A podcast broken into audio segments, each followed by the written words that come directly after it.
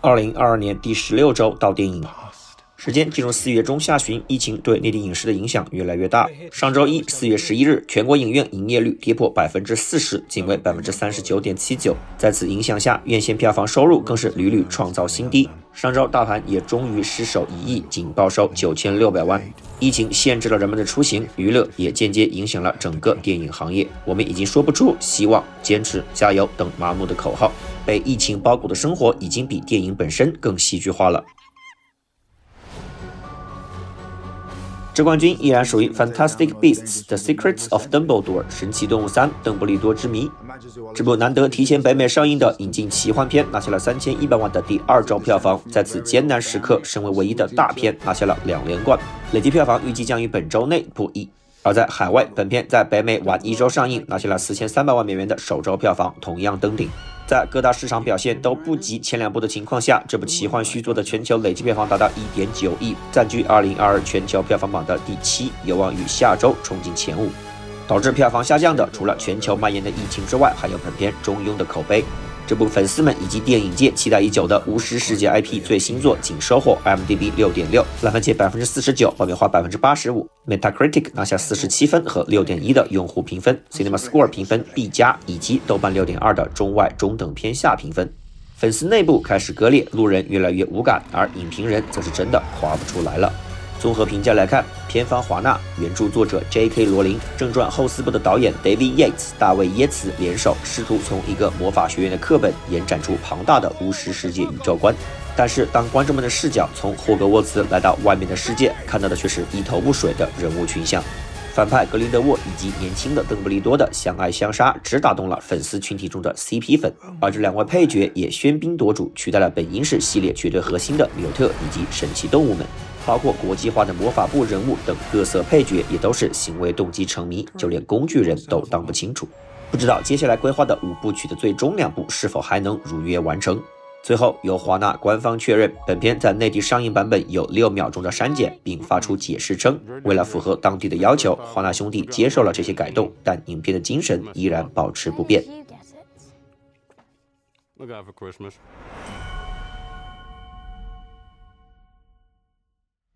周亚军属于《边缘行者》这部港产警匪动作片，拿下了一千七百万的首周票房，在新片中表现最好。不过，集合了任贤齐、任达华、方中信、谭耀文四大型男的豪华卡司，没能掩盖电影本身的中庸，仅收获五点五的中等偏下评分。综合评价来看，本片可谓港式情怀的网大级缝合怪，观众们可以自动联想到《英雄本色》《古惑仔》《无间道》等经典港片元素。不过，几位大叔及帅哥联袂，算是勉强照亮了又一部最后的荣光。很多打分者也直言，评分带有鼓励性质。随着清明节神探大战的撤档，我们或许在暑期档之前都看不到另一部港产新片了。我哋呢个 party 有你呢个位，系因为我睇好你，真系唔系冇你唔得。你系咪考懵咗啊？long 不听，那唔怕死啊？春季档引进片本周落位票房榜第三至第七，也使得《边缘行者》成为前八中唯一的华语电影。引进动画续作《Hotel Transylvania 4 Transformania 精灵旅社四变身大冒险》，拿下了一千万的第三周票房，排名周榜第三。本片累计票房突破五千万，算是一点小安慰。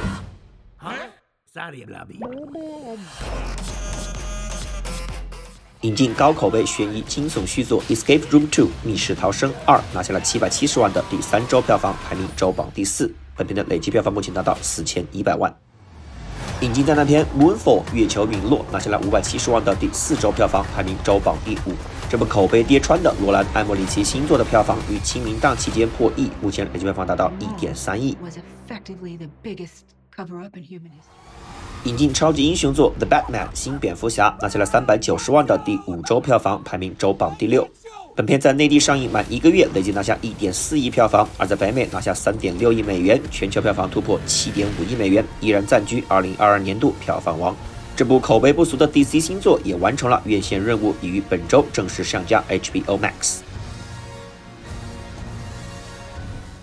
引进游戏改编作《Uncharted 神秘海域》拿下了三百万的第六周票房，排名周榜第七。本片的累计票房先后被《新蝙蝠侠》和《月球陨落》超过，目前收获一点一亿，在列内地年度引进片票房榜的第三。最后，上周上映的印度引进片《误杀瞒天记》拿下了三百三十万的周末三天票房，排名周榜第八。这部上映于二零一五年的悬疑片，以丰富的电影梗和超高的口碑惊艳全球观众，拿下了 m d b 八点二和豆瓣八点六的高分。它也是票房十三亿的国产模仿之作《误杀》的原型。不过，时隔七年才迎来内地上映，无意外，这部引进片的票房甚至达不到《误杀》的零头的零头。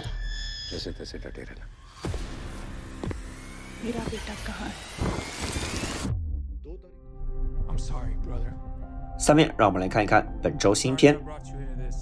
四月二十二日上映，《Ambulance》亡命救护车。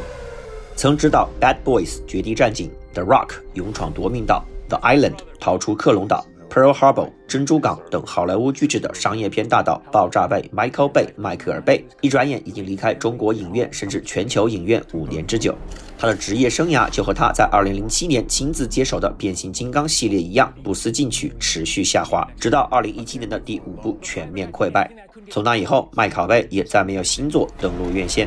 有一说一，他在2019年为 Netflix 拍摄的流媒体动作片《Six Underground》鬼影特工以暴制暴是一部不错的爽片，非常适合在小荧幕上放松观看。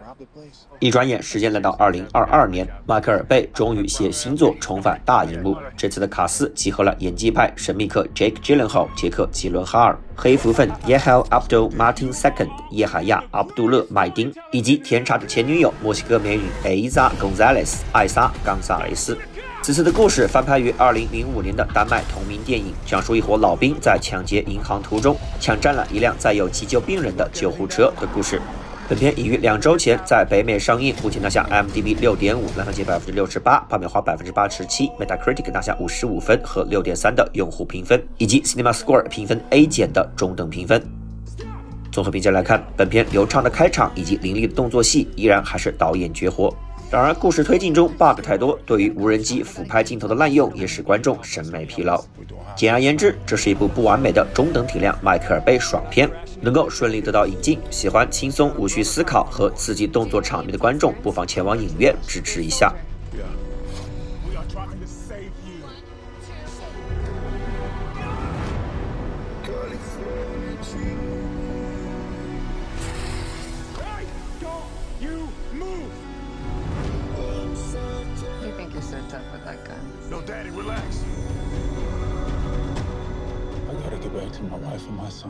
Does your wife know you're Rob Banks? We're not the bad guys. We're just the guys trying to get home. We don't get to walk off into the sunset. Danny, everybody knows how dangerous you are. Do you? You get your helos out of here now! I'm gonna get you back home, little brother. Get everybody home. 我们预计排片比仅在百分之二十五左右，推荐格式二 D。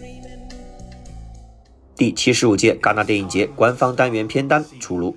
：David Cronenberg 大卫柯南伯格的《未来罪行》，Claire Denis 克雷尔德尼的《正午之星》，Kelly Reichardt 凯利莱卡特的好戏登场，石之愈合的首部韩语作品《前客》，朴赞郁执导，中国演员汤唯领衔主演的《分手的决心》等名导新作入围主竞赛单元。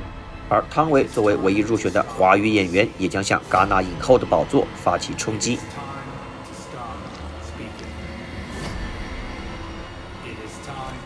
曾凭借《The Artist》艺术家拿下奥斯卡最佳导演的 Michelle Hazanavicius 米歇尔·阿扎纳维西于斯的新作《丧尸不要停》确定为开幕影片，而这部影片正是翻拍自2017年的日本 cult 神作《摄像机不要停》。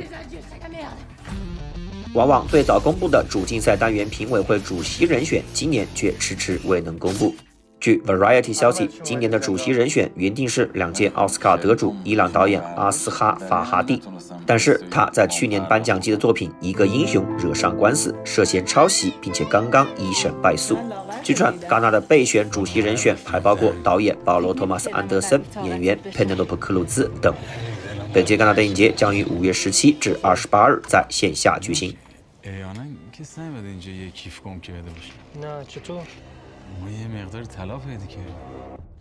随着疫情复苏无望内地影视五一档诞生了首个扯淡选手动画电影猪猪侠大电影海洋日记发文受疫情影响取消原定四月三十日的上映计划撤出五一档。新档期择日公布。剩下的剧情片检查风云你好北京喜剧片保你平安哥你好爱情片我是真的讨厌异地恋遇见你动画片《坏蛋联盟》《我是霸王龙》《迷你世界之觉醒》预计也都将相继撤档，五一档大概率和清明节一样消失。不知道会不会有引进片空降惊喜，拯救一下惨淡的院线？我是 Club，我们继续下周到电影。他是不是？他都已经是了。是就是，不是就不是。哥图啥呀？人间自有真情在。